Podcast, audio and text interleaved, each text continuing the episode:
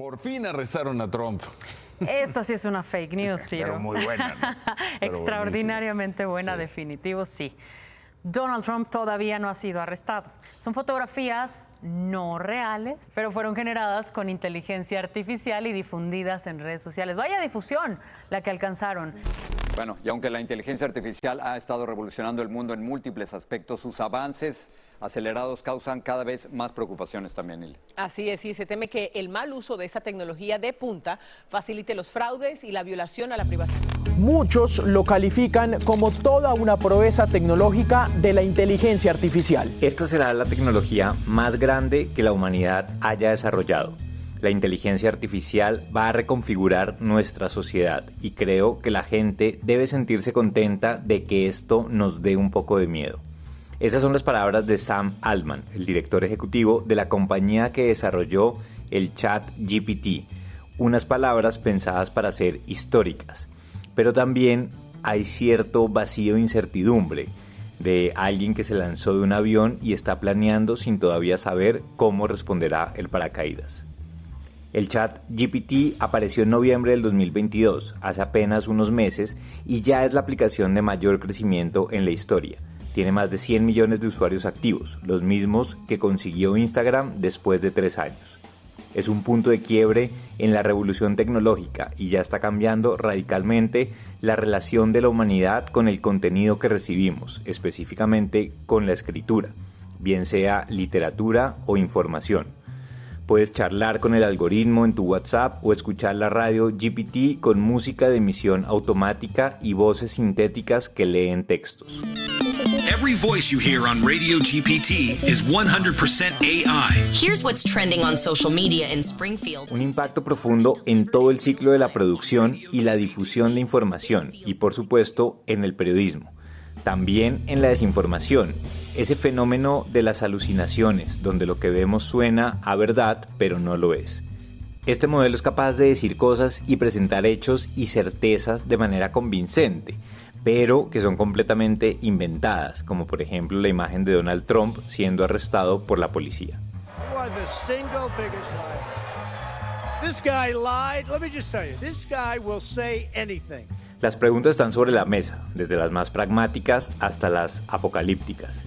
¿Cómo nos servirá esta herramienta en el día a día? ¿Qué profesiones desaparecerán? ¿Reemplazará la inteligencia artificial a la de los humanos? Mi nombre es Jonathan Bock y este es un nuevo episodio de Perifoneo. Bienvenidos y bienvenidas.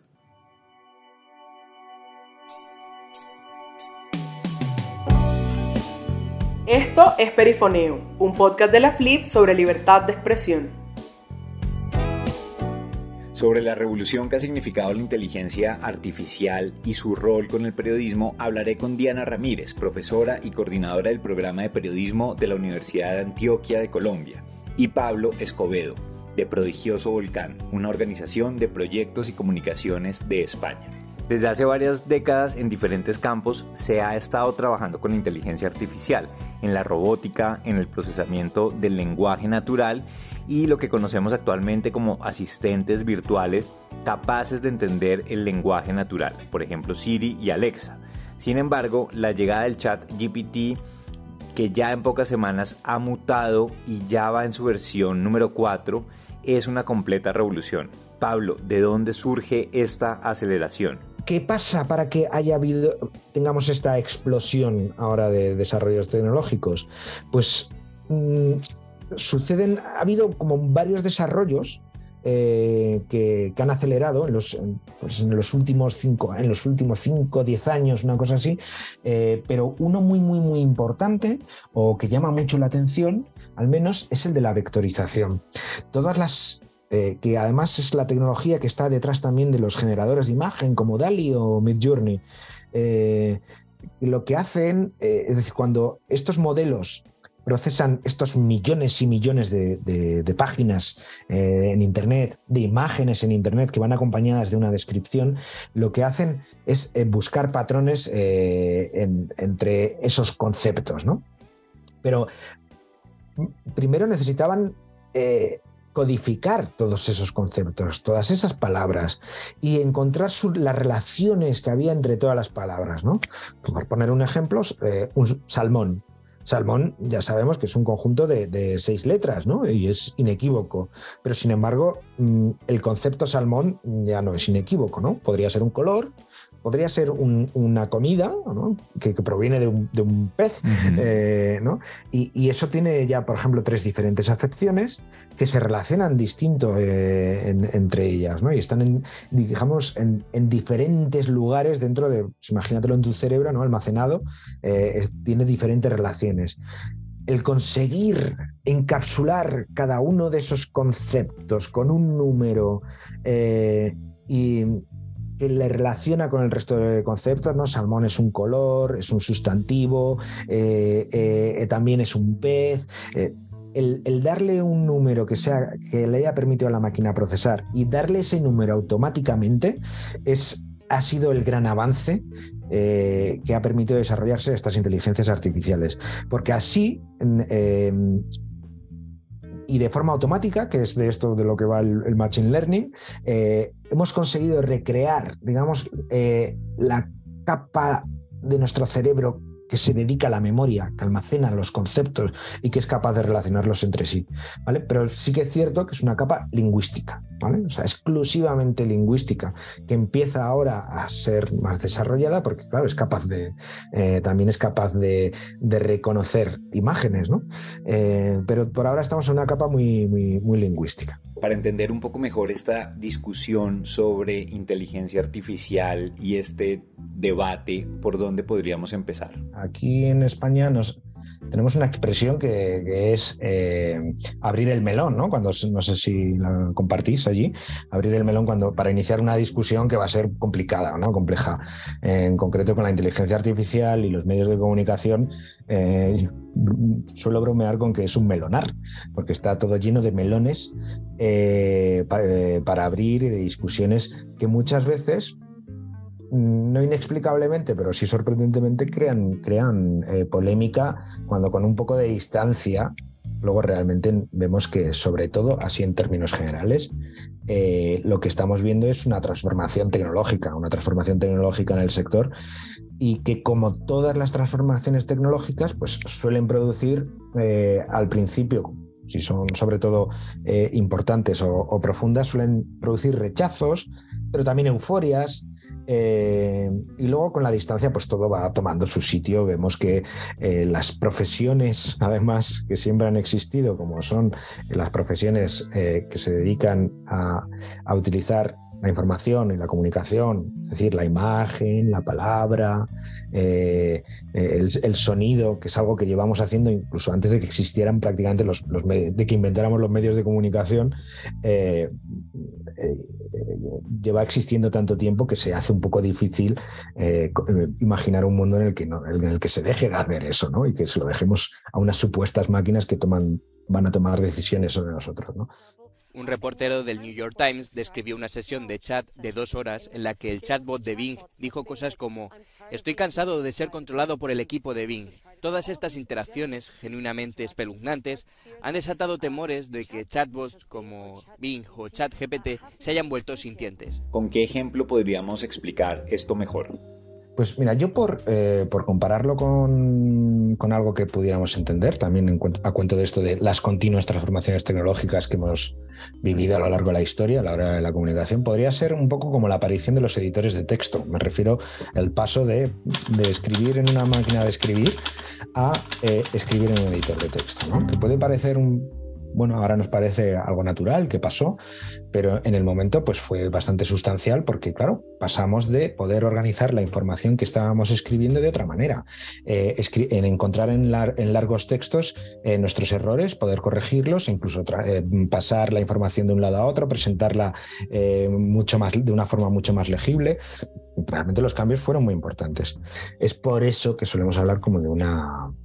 Mm, de un cambio de paradigma, ¿no? Por eso cuando llegaron los editores de texto, lo que sucede no es no, no, obtuvimos solo un cambio, ¿no? Tuvimos un montón de pequeños cambios que cambiaron nuestra forma de trabajar. Hoy día casi ni pensamos en ello lo hemos, los, hemos, los hemos asimilado y casi sin, sin, ningún drama, ¿no? Seguro que en su día hubo gente que dijo, oh, pero yo esto cómo voy a aprender a usarlo, yo con lo bien que me llevo con mi máquina de escribir. Bueno, no pasa nada, ¿no? Realmente acabarás, acabarás utilizándolo con naturalidad y acabaremos entendiendo cómo funciona, con sus riesgos y sus beneficios.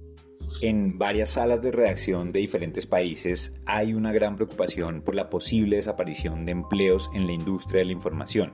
Para ti, ¿cuáles son los riesgos que existen con la llegada de las inteligencias artificiales? Al, poder automatizar el contenido, eh, pues hay, un, hay un riesgo que es que eh, los humanos, los, los, profesionales, eh, hagan algo de dejación de funciones, pero esto será para hacer mal contenido. Lo que es cierto es que nos ayuda un poco a estructurar nuestro pensamiento. Pero para redactar pura y llanamente, mm, yo de hecho no lo, vería con, con mucho cuidado. Sí que es cierto que algunos medios lo están utilizando, pero hay que ver de qué manera. Es decir, para redactar contenidos de calidad y relevantes es muy complicado. Para redactar contenidos que, digamos, que estén muy, muy, muy, muy estandarizados, digamos, es decir, pues redactar feeds de noticias, por ejemplo, o resumir noticias, podría tener su utilidad, efectivamente. Pero Mm, ahí digamos que la revolución no, no, es tanta, ¿no? La, transición no es tanta. es, útil, tenemos que tenerlo en cuenta y sobre todo tener en cuenta que tal y como funcionan van a necesitar el, ojo de edición de, los profesionales. Mm, ya tenemos varios casos en los que eh, ha habido medios de comunicación que han decidido darle eh, mm, rienda suelta a esta automatización de los contenidos utilizando grandes modelos de lenguaje y han tenido que echar atrás porque se han encontrado con las quejas de los lectores que les han avisado de que había incorrecciones en sus, en, sus contenidos. Entonces hay que, estas cosas yo creo que hay que mesurarlas mucho. La ONG Cazadores de Fake News publicó una investigación en la que destaca la utilización de inteligencia artificial por parte del régimen de Nicolás Maduro para difundir noticias falsas sobre Venezuela, sobre el país. Según la organización, detectaron en las redes sociales a personas hablando en diferentes idiomas. El estudio revela que son avatares y perfiles falsos creados con el programa Sistesia, que es de inteligencia artificial. En Caracas se encuentra... Sam Altman, el director de OpenAI, dice que su principal preocupación es la capacidad de desinformar que tiene la herramienta que ellos desarrollaron. Ha dicho que nosotros como sociedad tenemos una cantidad limitada de tiempo para encontrar cómo reaccionar a este problema o cómo regularlo. A ver, es que tiendo a ser optimista, entonces me eh, lamentablemente creo que la respuesta es sí, efectivamente, pero también es verdad que eh, seguimos siendo el número de humanos que, aunque crezcamos cada día, ¿no? cada vez seamos más, eh, nuestra capacidad de consumir noticias yo creo que, que, está demostradamente eh, eh, superada ¿no? por, las tenemos una cantidad de información inmensa. la cuestión es que si hay más noticias falsas, estas, eh, hasta qué punto van a entrar en competencia con, el buen periodismo.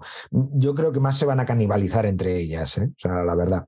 Pero, pero sí que es verdad que hay que estar un poco atento porque sí que en la medida en que sepamos o que la gente que, esté eh, que tenga menor interés en la verdad, eh, o, propagandistas, eh, creadores de, bulos o de noticias falsas, podrían sofisticar sus métodos. Eso sí que es cierto. Y, entonces ahí sí que hay que estar un poco alerta. esto, por ejemplo, en, Twitter ya se empieza a ver, porque son, además son mensajes muy cortos, la inteligencia artificial eh, hace muy bien eso, ¿no? Redactar mensajes cortos, se puede utilizar para alterar los estados de, ánimo de, las sociedades en, un momento dado. Em, en ese sentido sí que habría que estar alerta porque vamos a ver eh, una sofisticación de las herramientas que, que, tiene a su disposición la gente que se dedica a hacer el mal, ¿no? A manipular, esencialmente pero yo creo que a largo plazo eh, con, estas, herramientas pasan como con todas las herramientas que nos facilitan transmitir información. La imprenta llegó para hacer bien a la humanidad pero también para eh, imprimir eh, libelos, mentiras y propaganda de una forma mucho más rápida.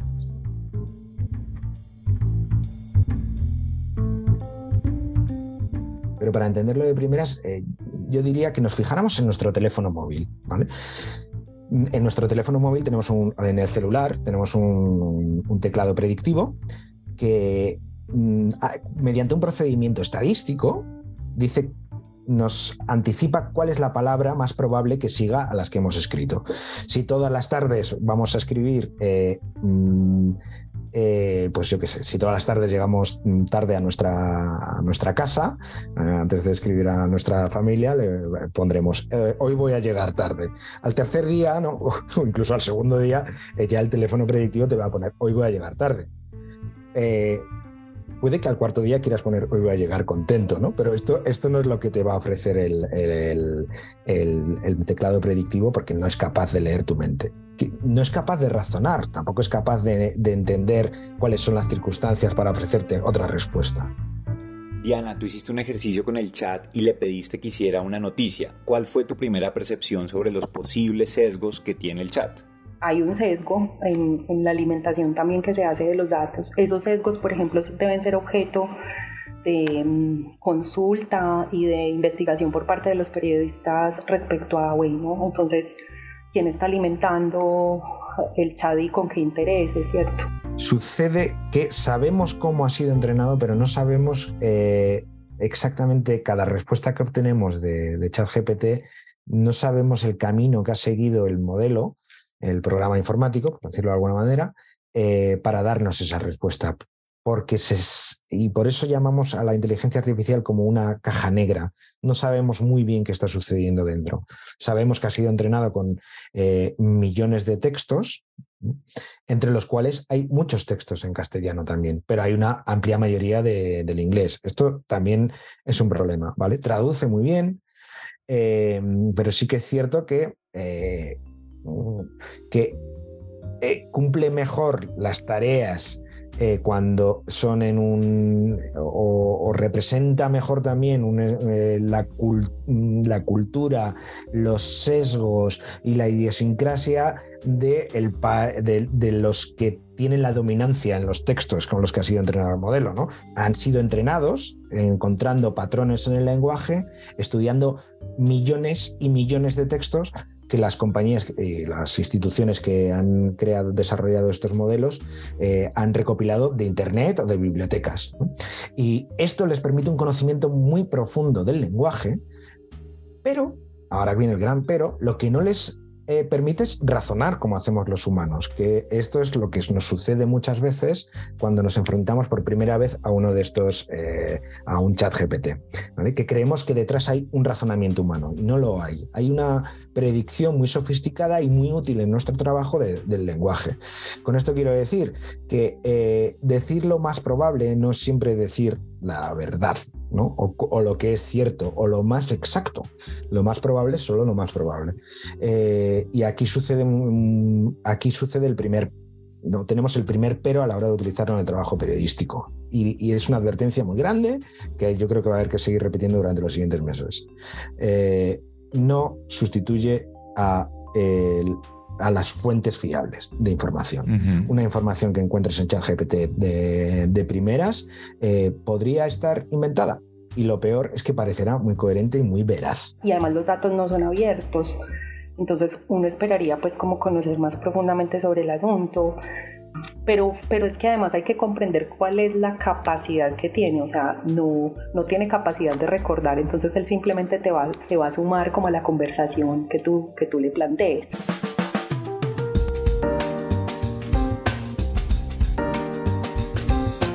Diana, cuéntanos un poco más sobre tu experiencia y el trabajo que has hecho durante los últimos meses. Eh, primero me acerqué como con un interés de saber cómo construía noticias, porque pues era la primera vez que teníamos acceso como a una inteligencia artificial que podía, eh, digamos, interactuar con nosotros como humanos, porque pues ya sabíamos que muchos medios estaban utilizando esa tecnología o estas tecnologías hace tiempo o que en el periodismo de hecho ya se usa pues para otras cosas.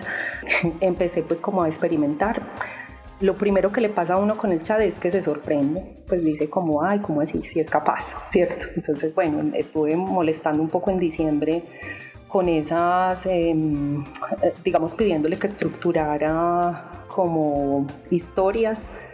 A veces las inventaba, otras veces yo lo que hacía era proveerle algunos datos. Mm, y pues de ahí hay unas conclusiones chéveres. ¿Y qué historia le pediste al chat? Mm, por ejemplo, la primera eh, le pregunté, necesito que me hagas una, una noticia, ¿cierto? Entonces me dijo que eh, unos científicos mexicanos habían descubierto la cura contra el cáncer de pulmón.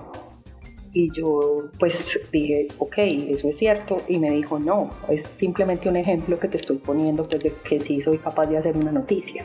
Entonces luego le dije, bueno, vamos a hacer una noticia de verdad. Eh, creo que por esos días había ganado, había terminado el torneo de fútbol colombiano y el Pereira le había ganado el Medellín, entonces le dije, bueno, es más o menos así quedó, eh, o cuéntame cómo quedó el resultado, pero eh, hay que entender otra cosa y es que hasta ahora, hasta, hasta estos días, el chat solamente tiene información o cuenta con información actualizada hasta 2021.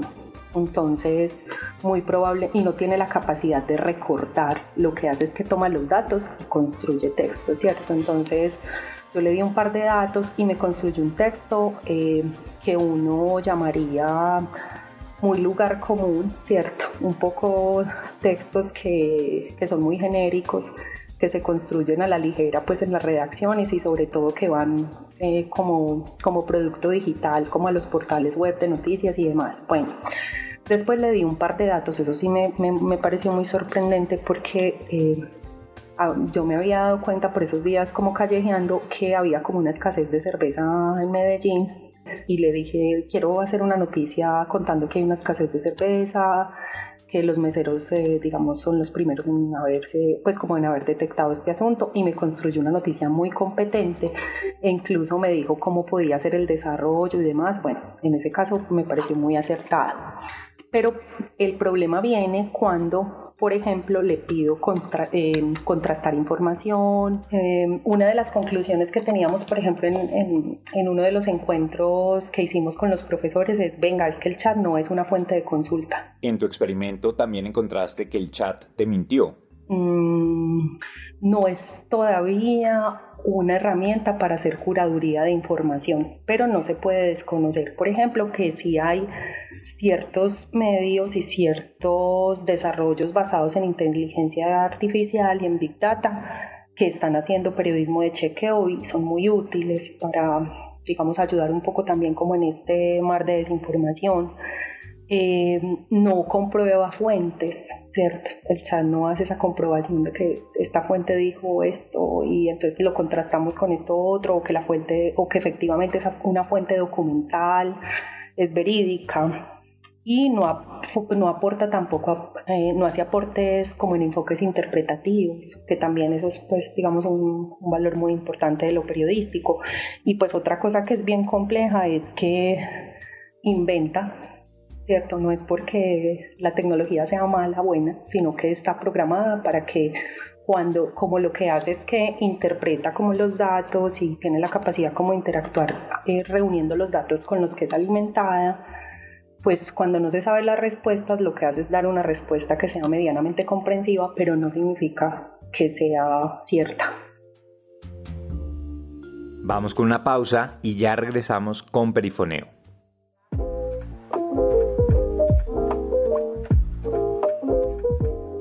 Hola, soy José Cubillos, investigador del Centro de Estudios de la FLIP. Quiero contarte que ya publicamos nuestro más reciente informe de Pauta Visible y que en esta ocasión habla sobre la alcaldía de Bogotá en cabeza de Claudia López. ¿Sabías que entre enero de 2020 y septiembre de 2022 la alcaldía invirtió más de 80 mil millones de pesos en publicidad oficial? Con esta cifra se podrían construir más de dos megacolegios en la ciudad. Para conocer la investigación completa, te invito a leer nuestro informe en www.flip.org.co.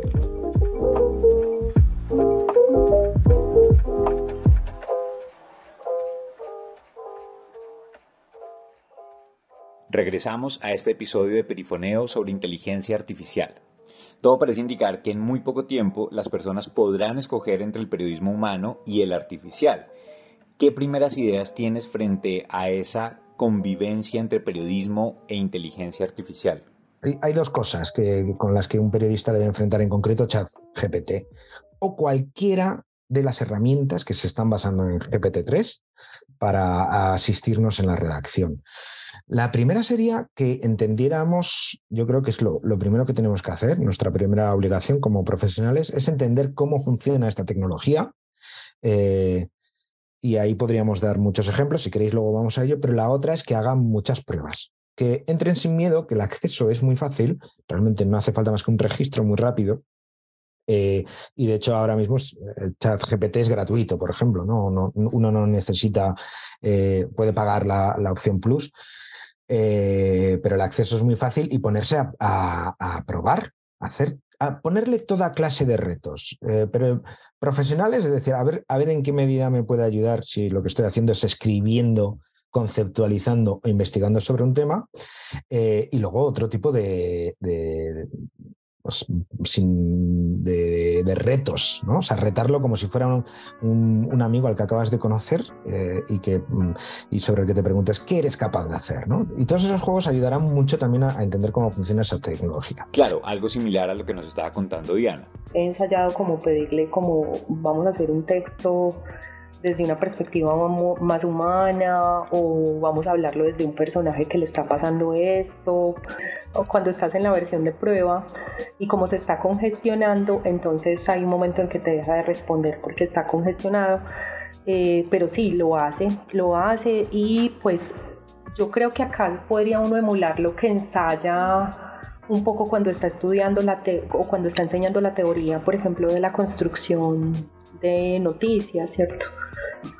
Pues hay estructuras narrativas distintas a la de la pirámide invertida, estructuras narrativas que están prestadas eh, de la crónica o que más bien se han construido juntas y demás. Y yo creo que en eso pues es muy competente como el chat para, digamos, plantear alternativas. En otra cosa que es muy, me parece que es muy útil es en, plantearte o en, o en, hacerte como maquetas o esquemas como de textos. Eso también digamos que podría funcionar muy bien. Ustedes hablan de la asistencia que brinda esta herramienta y que puede hacer esquemas de textos. ¿Creen que esto reemplazará ciertas tareas del periodista? Ahora no sé qué va a pasar. A mí por ahora me interesa como, digamos, en dos sentidos. Primero, no prohibitivo. Yo creo que eso es un absurdo sobre todo porque hace tiempo en las redacciones del mundo se está utilizando inteligencia artificial yo creo que incluso hay que preguntarles a los grandes medios porque no lo, no lo estaban diciendo.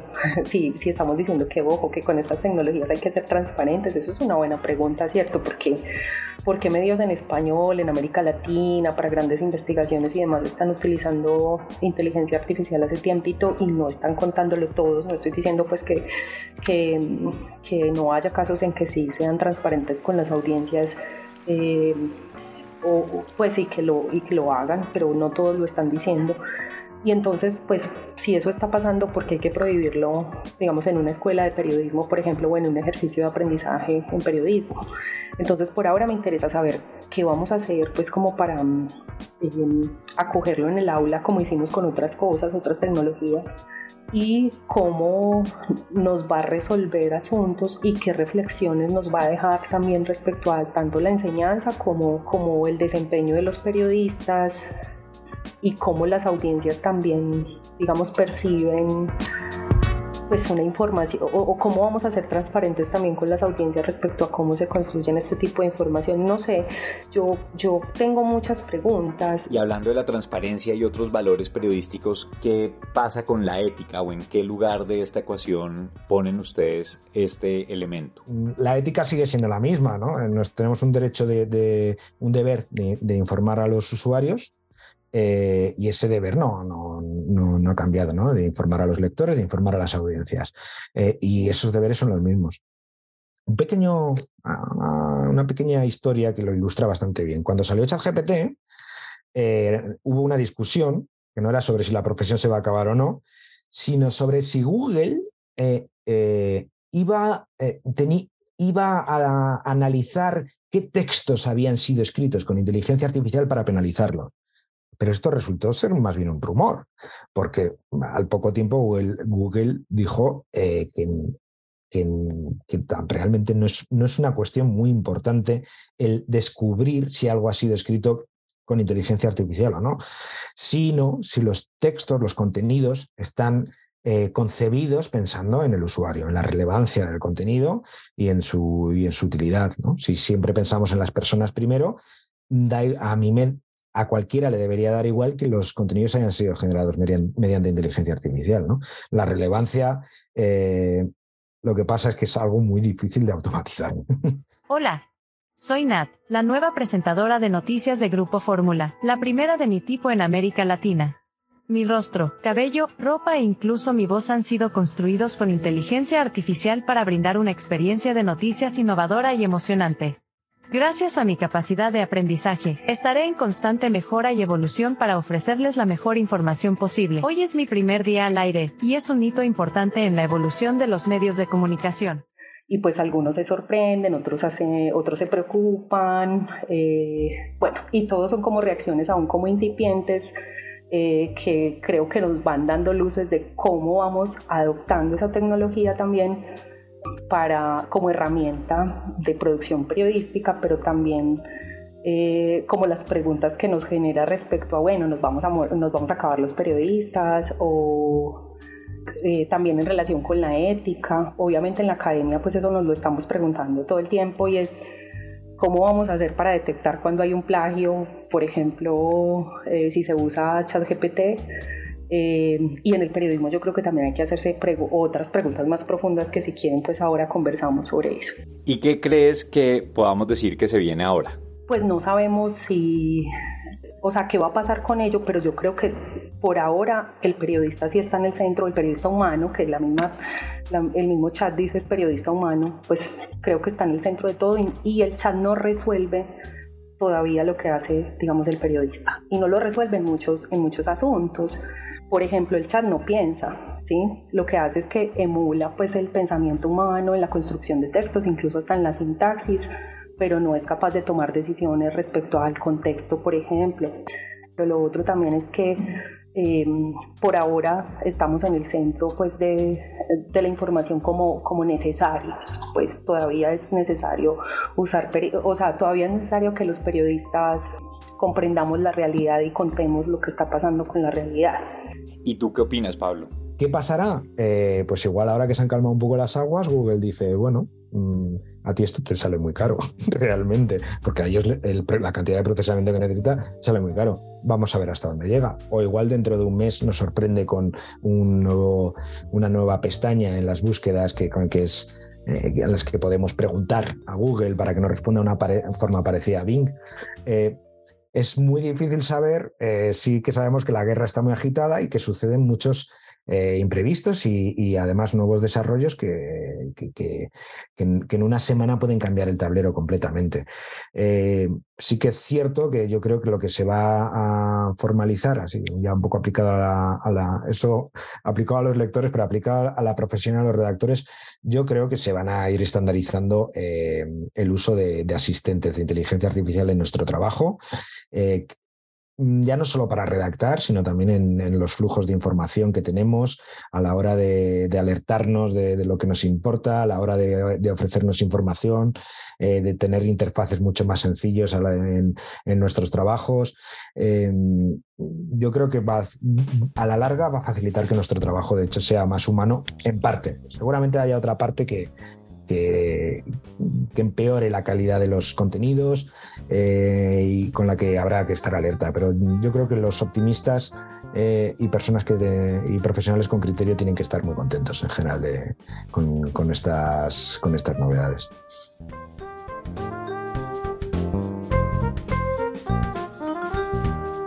Los algoritmos ya escriben mejor que nosotros, pero en su propio lenguaje, en su exclusivo idioma, dice Jorge Carrión, un profesor y escritor español que recomiendo mucho no solamente en sus textos, sino también en su podcast, para acercarse a toda esta ecuación que involucra humanidad, cultura y tecnología.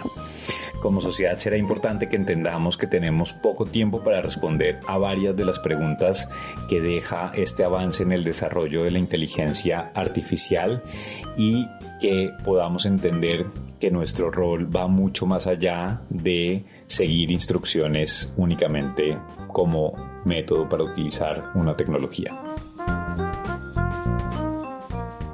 Hasta aquí este episodio de Perifoneo, un podcast de la Flip. En las entrevistas, investigación, guion y postproducción participamos Cristian Mora, Ángela María Gudelo, Andrea Torres Perdomo y César Paredes. Mi nombre es Jonathan Bock y nos vemos en un próximo episodio.